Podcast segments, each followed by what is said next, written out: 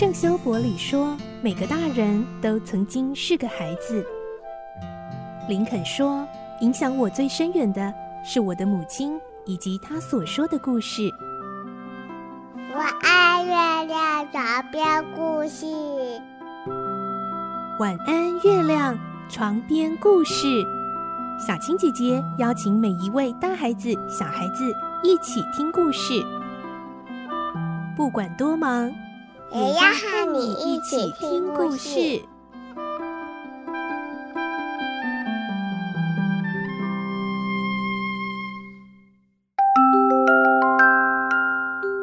晚安，欢迎你和我们一起听故事。我是小青姐姐，我们继续来听《孤女努力记》，今天是第七集。我们会听到妈妈的病情变得越来越严重，最后她交代给佩林的话。是要佩林赶快去找他的祖父，来听今天的故事。《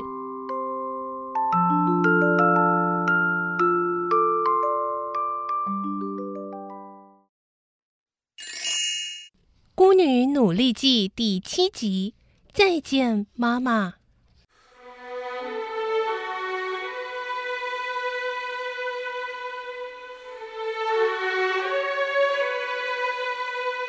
这一晚，妈妈的病情突然加重。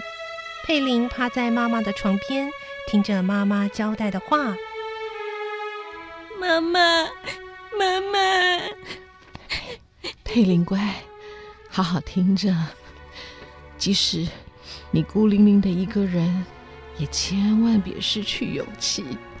只要你能随时随地的振作精神，上帝啊，一定会保佑你的。”我衣服口袋里有你爸爸和我的结婚证书，你要好好的收藏起来哦，将来一定有用得到的时候。是的，妈妈。还有还有，来，你把我的后事处理完后，就立刻赶到马罗库去。假如没有钱坐火车，走也要走去。好的，佩林边啜泣边答应。妈妈似乎很安心的点了点头，目不转睛的望着女儿。佩林也热泪盈眶的凝视妈妈的面容。接着，妈妈又以颤抖的声音说：“到了马洛库，你一定要找到祖父。他也许不愿意见你，但是不必泄气。”你是个好孩子，只要好好做人，总有一天他会喜欢你的，那时候你就幸福喽。佩林强忍住眼泪，答应着说：“我一定会听妈妈的话。”嗯，孩子，让我再看看你，这样我就心满意足了。妈妈的脸上浮现出一丝笑容，接着又说：“孩子，我知道你将来一定会过好日子的，这样我死后也就瞑目了。”妈妈说这番话时，好像是在祷告。佩林越听越凑向前去。后来，他看见妈妈闭上眼睛，一动也不动了。佩林惊慌的赶紧跑出去，一不小心跌倒在草地上，不禁放声痛哭起来。这时候，他那小小的心灵几乎因为过度的悲伤而破碎了。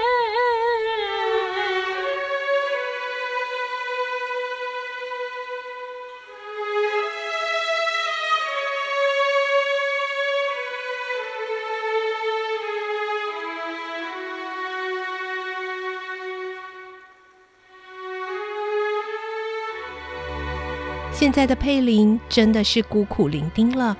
好心的沙尔德老头和其他房客同情他的遭遇，大家都来帮忙处理他妈妈的后事，而佩林自己则在一旁发呆，跟在他们身边不停地流泪。等到出殡回来以后，大家聚集在沙尔德老头的房间里。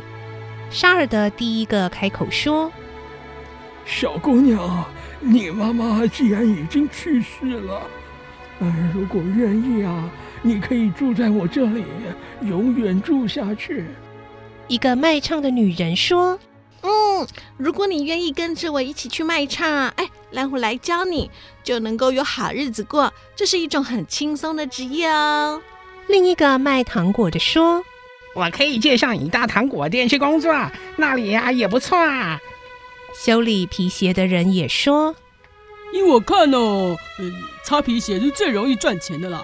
如果你肯做，工具都是现成的。”这些人都是靠自己的劳力来过生活，他们深深了解穷人的苦衷，尤其是对这无依无靠的可爱小姑娘，更不忍心眼睁睁看她流落街头。所以才多方面为他打算。大家的关心让佩林涌出了感激的热泪，嘴里喃喃地说：“非常感谢你们，但是为了遵从我妈妈的遗愿，我必须离开这里。”卖糖果的问：“哎，你要到哪里去啊？”“到亚门附近的小乡镇，那里有我的亲戚。”我想投奔到亲戚家。沙尔德一听，惊讶的问：“呃，你还有亲戚啊？可是啊，你的亲戚会不会照顾你啊？”那，那总要去了才知道。佩林结结巴巴的这么说。大家看到佩林已经下定了决心，也就不再阻止。可是沙尔德老头担心的问：“呃你有路费吗？有一点点，不够的时候就改用走的。那你认得路吗？我有地图。那你预备什么时候动身呢？马上就动身，因为我答应过母亲要马上动身的。于是佩林和每个人握手道别，卖唱的女人眼角湿润。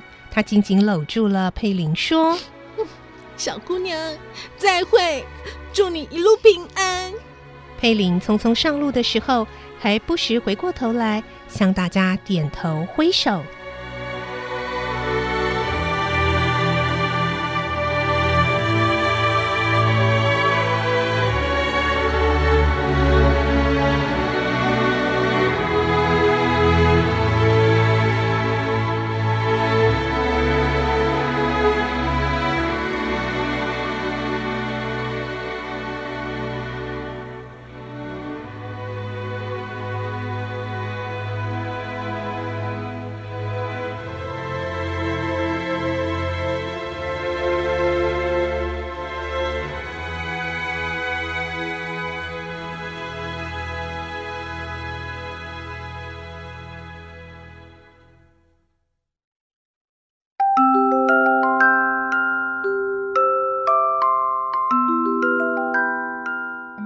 今天的故事就先听到这里喽，明天再继续来听《孤女努力记》。我是小青姐姐，祝你有个好梦，晚安，拜拜。小朋友要睡觉了，晚安。